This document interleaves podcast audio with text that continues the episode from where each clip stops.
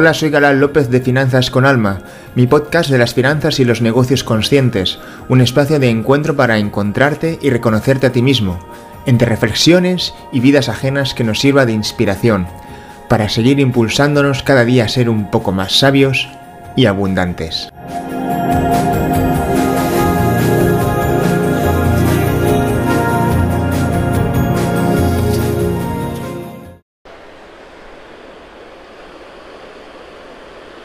Lo que veis de fondo es el precioso, mar, aquí en la costa de Tarragona, donde vivo desde hace unos, desde hace unos meses. Y, y bueno, la verdad es que han sido muchos meses de reflexión, de, de meditación, y ahora se acerca ya fin de año, 2022 con dos años bastante nefastos, para que nos vamos a engañar, para la inmensa mayoría de la gente, para algunos afortunados que han aprovechado porque han podido, ah, han hecho bastante dinero con la desgracia social que se ha dado a escala mundial por el COVID, pero por otro lado creo que es un momento que nos ayuda a recapacitar de cómo estamos yendo hacia una nueva era en la cual las personas cada vez van a ser menos necesarias para muchos procesos de la, economía de mercado.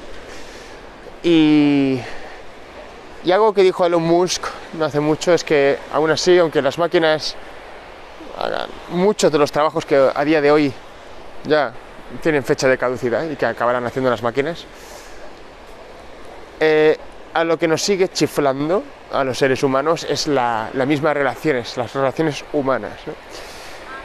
¿no? es de extrañar por eso de que las redes sociales eh, cada vez sean, estén más saturadas de contenidos y de gente, porque, bueno, em, yo creo que una doble motivación por la natural necesidad de comunicación entre nosotros, entre los seres humanos, y también por, por, por las posibles nuevas oportunidades de negocio que pueda, que pueda haber. ¿no? Sin lugar a dudas, los que ahora se han llevado una gran parte del pastel son los que empezaron años atrás. Y muchos de ellos, ya os digo yo, de que no tenían planificado vivir de Internet, pero mira, por inercia y accidente acabaron viendo que se ganaban mejor la vida con Internet que trabajando por cuenta ajena, ¿no? Y o, en un lugar fijo, ¿no? Eh, localizado. Lo bueno de, este, de este fin de año es que todos estamos haciendo planes para este nuevo año, de cómo queremos enfocarlo, tal y cual, que queremos llevar a cabo. Los que enseguida presumen de sus objetivos de año nuevo por redes sociales, em, es porque ya llevan un, un, un, background, ¿no? Un, digamos un historial de, de, acciones que les han dado resultados y por tanto siguen en la línea o quieren alcanzar unos objetivos más ambiciosos, pero basados en esa, en esa línea que han ido adoptando. ¿no? Y bueno, la verdad es que es una situación que hace que mucha gente diga, ostras, pues yo no estoy publicando mis, mis objetivos de año nuevo. Es como que, ¿qué debería estar haciendo? ¿no? Debería estar confesando lo que voy a hacer en año nuevo. Esto es, esto es muy propio de la mentalidad occidental, ¿no? de tener que siempre encorsetar nuestras vidas con acciones. Y si las dices públicamente es como que eres más chulo, ¿no? es que estás demostrando que tienes control sobre tu vida. Y la percepción de control es simplemente un espejismo. Nadie tiene control sobre nada. Nadie. Ah, pero sí que es cierto que la percepción de incertidumbre, dependiendo de cuáles sean tus circunstancias, te va a afectar más o menos. ¿Vale? Por eso yo, a ver, yo en el caso de, las, de lo que es planificarte, planificarte con objetivos de año nuevo y tal, yo no creo en eso. Sinceramente nunca he creído, ni, ni creo que lo creeré. Porque sí que es cierto que puedes tener una hoja de ruta. Eh, sobre todo me refiero a planificarte a largo plazo, que para mí ya a partir de los 6-12 meses es largo plazo. Ah, porque básicamente la vida es improvisación, la vida es, tú puedes hacer muchas cosas, tú puedes creer que estás haciendo las cosas correctamente, pero bueno, es como aquel refrán que dice, ¿no? Están tus planes y luego los que te da la vida, ¿no? y es muy difícil. Incluso yo he conocido emprendedores de éxito de que realmente, bueno, mmm, no creen en la planificación a 6-12 meses. Así de claro. Y son de éxito, ¿eh? O sea, ahí no vale excusas. No, es que es... No, no, estos son de éxito. Bueno, por, esta razón. Y es porque al final... Eh, la vida es muy compleja, hay mucha información, pero información ya no solo exterior de la vida misma, sino de nosotros mismos. Es decir, nadie, somos seres complejos, nadie se conoce totalmente a nivel interior, ¿no? Hasta que se encuentra en ciertas coyunturas. Nadie. Entonces, nuestra mente oscila, ¿no? Oscila mucho. Em, tenemos buenos y malos momentos, eh, a veces anhelamos una cosa, luego otra, a veces tenemos unos apegos y luego tenemos otros apegos, porque se va sobre la marcha. ¿no? Y eso necesariamente no es malo, porque eso demuestra que la vida es rica en su complejidad y que nos da múltiples posibilidades de, sentirnos ah, plenos tanto en, la plenitud como en el dolor, ¿no? Pero dicho esto, no quiere decir, no intento decir de que no se pueda tener, tener quizás una hoja de ruta a medio y largo plazo, pero tiene que ser una hoja de ruta general. Es decir, tú, por ejemplo, si tú sabes que quieres alcanzar, que tu, tu sueño de corazón es poder eh, tener libertad financiera, por ejemplo, pues al final sabes que el objetivo es ese, pero el camino, el sendero puede ser dispar, puede tener contratiempos, puede tener eh, momentos de suerte, momentos de que se avanza bastante, que se avanza menos, de estancamiento, de confusión, de incertidumbre, de alegrías y dolor, ¿vale? Pero tú sabes que esa es la hoja de ruta general que tú quieres alcanzar. Y luego bueno, hay personas que no hay personas que no desean la libertad financiera, hay personas que ya son felices con el estilo de vida que tienen, su trabajo, su, su barrio, su, su familia, su ya no ya ya están satisfechas, se sienten en paz y esa es otra, porque al final muchas veces a lo largo de la vida tenemos unos objetivos, pero luego en otras etapas de nuestra vida se despiertan en nosotros otros anhelos. ¿Vale? O sea, al final no siempre los, sueños son los mismos en todas las etapas de vida de un ser humano. Y hay algo que se suele decir en psicología, y es que cuando alcanzas aquello que tanto has estado deseando, eso que, tanto poder sobre ti ha tenido para que tú lo desees, eh, se desvanece, ¿no? Es como que el, hechizo, eh, el, hechizo, se desvanece, ¿no? Por arte de magia. Ya está, ya lo tengo, ya ha perdido poder sobre mí eso. Por eso decimos, bueno, unas personas que hay ricos que dicen, bueno, es que cuando ya tienes lo suficiente para, para esta vida, te das cuenta de que, que necesitas otros alicientes, porque ya no. O sea, la, búsqueda del dinero por el dinero ya deja de ser muy deja de ser estimulante, ya, ya has alcanzado eso y entonces por eso muchas, muchas personas con altos ingresos y ricos que, que abrazan labores filantrópicas porque sienten más significado con sus vidas, ¿no? Que tiene, digamos que todo su patrimonio, todos sus negocios, todas sus acciones están encaminadas a algo que tiene mayor propósito que meramente a acumular capital, ¿no? Porque la libertad financiera ya la alcanzaron y posiblemente hace mucho tiempo. Ah, entonces, al final esto es, depende de cada persona, depende de las circunstancias. Yo sí que si tengo que dar un consejo estrictamente práctico, es que sea el objetivo que cada uno de nosotros busquemos, lo, que sí que es cierto es que la energía inmediata que nos rodea infunde profundamente en, el bienestar de conciencia que, que tengamos en ese viaje hacia ese objetivo. Si estás en un entorno tóxico con personas con mentalidad de escasez, de supervivencia, de resignación o lo que sea, lo vas a pasar muy mal. Si estás en un entorno de gente que está en paz interior consigo mismo y con la vida, que disfruta, que, es, que disfruta de las cosas, que es agradecido con, la, con la vida cada día, esa energía es totalmente distinta y esa energía de algún modo u otro se va, se va a materializar en tus acciones diarias, tus acciones semanales, en tus acciones mensuales, en tus acciones a lo largo de los años.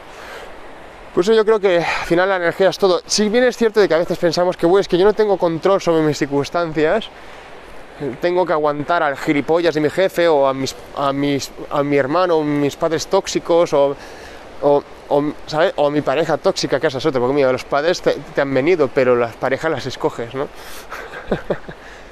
pues entonces lo que hay que hacer es un examen de conciencia y decir, esto es lo que yo quiero seguir con, prolongando en mi vida me hace algún bien a mí y a los que me rodean, porque esas personas que son tóxicas tampoco son felices consigo mismas y si tú estás a su lado, lo único que van a hacer es salpicarte, ¿no? Con su toxicidad. Yo creo que la única manera, la única manera es distanciarse de esas personas. Pero vuelvo a decir, si dices, no, pues es que tengo unas circunstancias que no me lo permiten a nivel económico distanciarme de esas personas porque dependo de ellas de un modo u otro.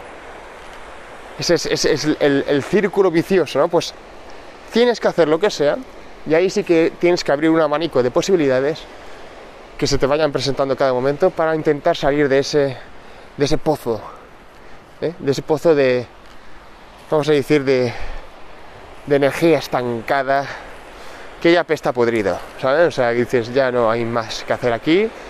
Y si existe la reencarnación, tendrá que ser varias vidas para hacer un lavado de aquí, porque en esta no, no es suficiente.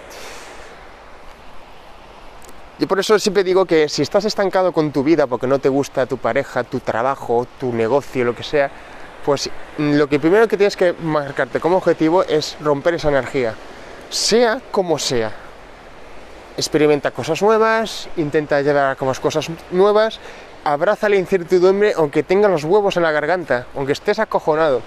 Pero es que es la única manera de salir de ahí. O sea, es como no, es la única manera, es la supervivencia tuya y la, de los que te han rodeado, porque esos tóxicos ya no tendrán a quien intoxicar y entonces ya quizás con un poco de suerte sus mentes se focalizarán en cosas más constructivas, ¿no? Y, y es la única manera. Si en el fondo la ecuación a, a, ese problema es muy sencilla, no tiene mayor misterio. Distanciamiento y, y barajar eh, situaciones distintas para las cuales empezar a crecer.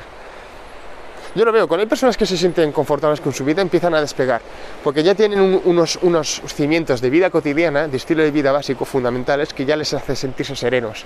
Y eso es como un árbol, empiezan a echar raíces y empiezan a, empiezan a crecer hacia arriba.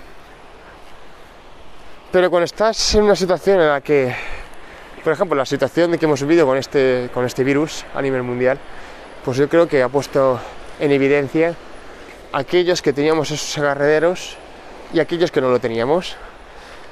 Aquellas personas que se han querido, se han respetado y se han apoyado los unos a los otros y aquellos otros que se han hecho daño los unos a los otros porque se han puesto en evidencia sus egos no sanados, sus problemas personales a nivel interior y eso al final hace daño unos y a otros, ¿no?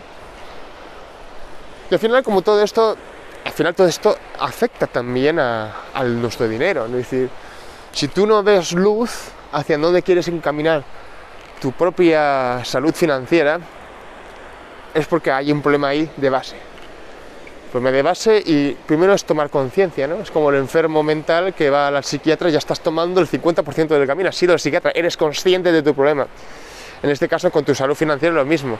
Si tienes un problema de que estás bloqueado con tu vida, no encuentras propósito, sentido, felicidad, alegría a tu vida, con aquello que estés haciendo y con las, y las personas que te están rodeando, es que tienes que hacer algo. Hay algo que personalmente es muy contraproducente, que es una espada de doble filo, y es el hecho de Internet. Internet, a día de hoy, cualquier persona puede, a golpe de clic, ver cualquier parte del mundo, conocer a una persona que hable su idioma, que ha estado viviendo en esa, en esa zona que, del lugar del mundo en el cual se está interesado, eh, durante años dar su eh, experiencia personal, los pros, los contras, y eso para parecer que está muy bien, por ejemplo, ¿no? Es decir, ostras, yo quiero un cambio de vida, quiero irme a tal ciudad, o quiero cambiar de, de trabajo, de profesión, o de país. Y en internet ya hay personas que han hecho ese viaje antes que tú, sea, sea de lo que sea. Y eso es una espada de doble filo, porque por un lado dices, bueno, cuánta información exhaustiva, esto no existía antes, de, la, sobre todo de la, era, de la era de las redes sociales, ¿no? que es la fase más evolucionada de Internet. Pero claro, por otro lado dices, me estás dando mucha información. Me estás dinamitando la ilusión por aquello por conocer antes de tiempo.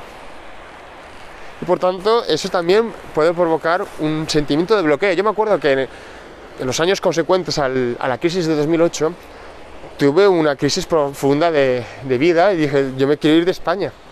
Ya hacía muchos años que España se me quedó muy pequeño, a nivel de mentalidad y tal y cual.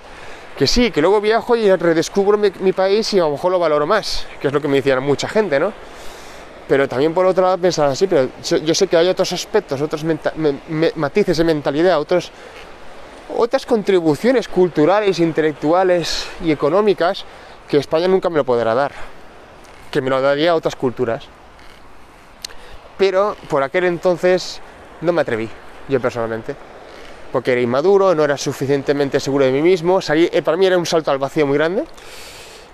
Ah, y me quería ir a Australia, me quería a Australia. Ir bien lejos. Y dije, mira, quiero un país anglosajón que no sea Londres que está, o Inglaterra, que está muy saturado de españolitos y latinos y, y, y con mal tiempo y tal y cual. Quiero irme a un país más.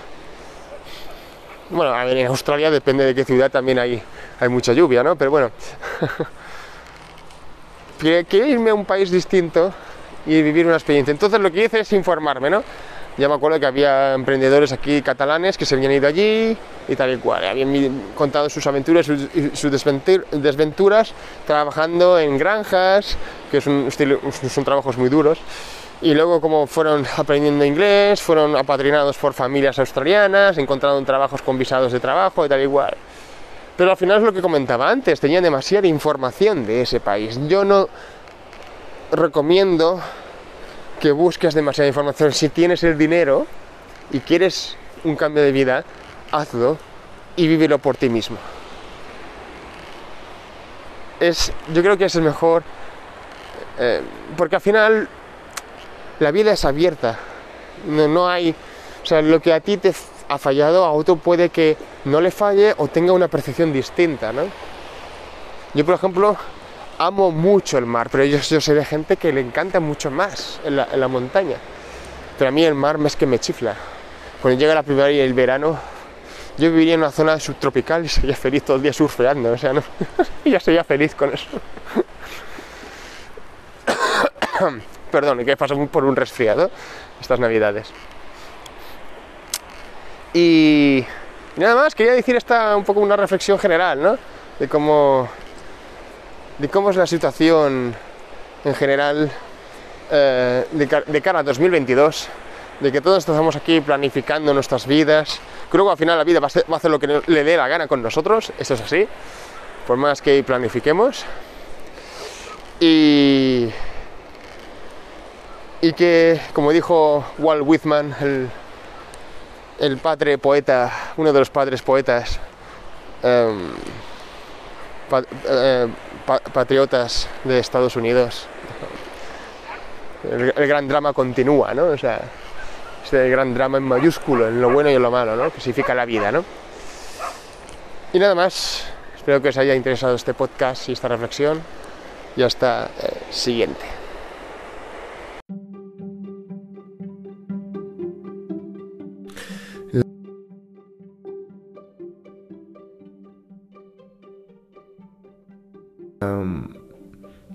La infoxicación de todo tipo, los, las noticias pesimistas, la ultra regularización de nuestra, de nuestra salud pública como sociedad, ¿no? con, lo, que está ocurriendo con, con el COVID, el ocio a golpe de clic, el ocio banal, a fin de cuentas, que lo que hace es hacernos más llevadero.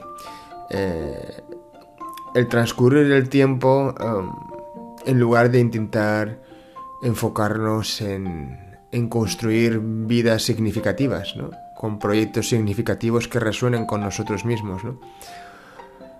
Todo este enjambre de, de factores propios de la sociedad moderna, que en realidad se lleva dando desde hace bastantes décadas, solo que ahora eh, la sociedad de la información más que nunca está más, más ultra conectada y ultra machacada de todo tipo de, información totalmente totalmente prescindible, ¿no? En el fondo, a veces se, vende en forma de un envoltorio eh, más o menos trending, ¿no? de tendencia, sofisticado, lo que sea, pero al final sigue siendo las mismas chorradas con, la, con las personas, con los personajes detrás que las venden, igual de chorras que de siempre, ¿no? O sea, gente que está, la tenemos hasta en la sopa y probablemente haya por ahí personas mucho más profundas eh, eh, en la vida eh, que no, no, tienen apenas voz, ¿no? No tienen un, buen altavoz para hacerse conocer o, o, quizás sencillamente la sociedad no los demanda, ¿no? Sin ir más lejos, solo hay que ver el auge del reggaetón, ¿no? ¿Cómo pasamos de la música, de las preciosas melodías de los años 80 a, esa degradación de la música que, que, se escucha a nivel mundial. Y yo puedo entender que en un momento, en un momento de ánimo uno puede bailar salsa en una pista de baile, de baile o lo que sea. Bueno, la salsa no es reggaetón, el reggaetón ya es más la, forma más comercial eh, facilona que pueda haber de la música latina. Pero bueno, eso es una demostración un poco de que mm, el mercado, a grosso modo, busca simplemente estímulos que le entren fácil en, el cerebro, ¿no? Para evadirse, para abstraerse de sus problemas y, y, no me cuentes más historias, ¿no? Es como que mm, ya tengo bastante con, con luchar por mi vida, trabajo, pagar facturas y evadirme cuando puedo sea con el cigarrillo de turno, sea con la bebida de turno o con la canción reggaetonera del momento. Y bueno, eh, ese es el escenario en el que vivimos. Es decir, la madurez no está de moda. Hace mucho que dejó de estarlo. Em, y de hecho, eh, no solo no está de moda, sino que la inmadurez social, eh, digamos que es, es lo, es lo es la tónica, ¿no? Es decir, em, no es de extrañar de que cada vez eh, todo se refleje en una especie como de, no voy a decir infantilismo, pero sí con una especie como de... Eh, todo tiende a volverse como más estéticamente, las maneras, todo tiende a ser como más eh, jovial o más se busca... Solo hay que ver los, restaurantes de las grandes cadenas. Cada vez parecen más guarderías que restaurantes señoriales, ¿no? Sé que estoy haciendo un extremo de ejemplo, pero para que se me entienda, ¿no? Y por tanto la socialización de la inmadurez eh, vende mucho, o sea, sin lugar a dudas, vende muchísimo en, muchos eh, ámbitos de la sociedad. ¿Qué pasa? Que la profundidad, como decía eh, antes, por las personas que puedan realmente serlo, no están de moda. Y por lo general, la profundidad anida en las humanidades, en la filosofía, en las letras. Y no en otros, en otros círculos que no, no es que sean ni mejores ni peores, sino que sencillamente no les compete, ¿no? No es la esfera en la que se mueven. Sin ir más lejos, sin ir más lejos, uy, perdón. sin, ir, sin ir más lejos, Solo hay que ver el, ámbito de el ámbito de, las, de los negocios. Allí, eh, ya hace unos cuantos años, la espiritualidad se ha, bueno, eh, se ha instrumentalizado. Em, vemos como hay corrientes. Yo fui el primero que mostré ilusionadamente interés por, estos, por estas corrientes en el mundo de los negocios. Sobre todo en los negocios online, pero también para los negocios tradicionales empiezo cada vez a verlo más en eventos de consultoría de, empresariales, que es esta cosa de, humanizar la marca, ¿no? La marca corporativa o la marca personal de un emprendedor o empresario. Y hablar de la, la espiritualidad para atraer sobre todo eh, en el terreno de las finanzas la abundancia en nuestras vidas. Yo soy, estoy a favor de eso yo creo que hay personas mm, que no son espirituales y ganan mucho dinero porque están en lo que se diría, por la razón que sea, en una frecuencia eh, vibratoria que atraen la abundancia a sus vidas. Pero desde un plano moral, eh, desde luego, hay que atraer la abundancia desde la, desde la bondad, desde la, desde la dignidad. Y, y no hacerlo ah, pisando cabezas. ¿no? Desgraciadamente en el, mundo, en el mundo laboral y en el mundo de los negocios hay mucho buitre, ¿vale? Los negocios son así, no es, no es nada personal, son solo negocios, como, como diría aquel, ¿no? Con el puro en la boca. Pero pero es la tónica que se da mucho en el mundo de los, de los negocios, ¿no? Y si bien es cierto que me parece que creo que es una buena noticia, hemos pasado de, del Daniel Coleman hablando de la inteligencia emocional en los ámbitos corporativos, ¿no? Es como que acaba, el mundo empresarial descubrió la inteligencia emocional, ¿qué es eso? ¡Wow!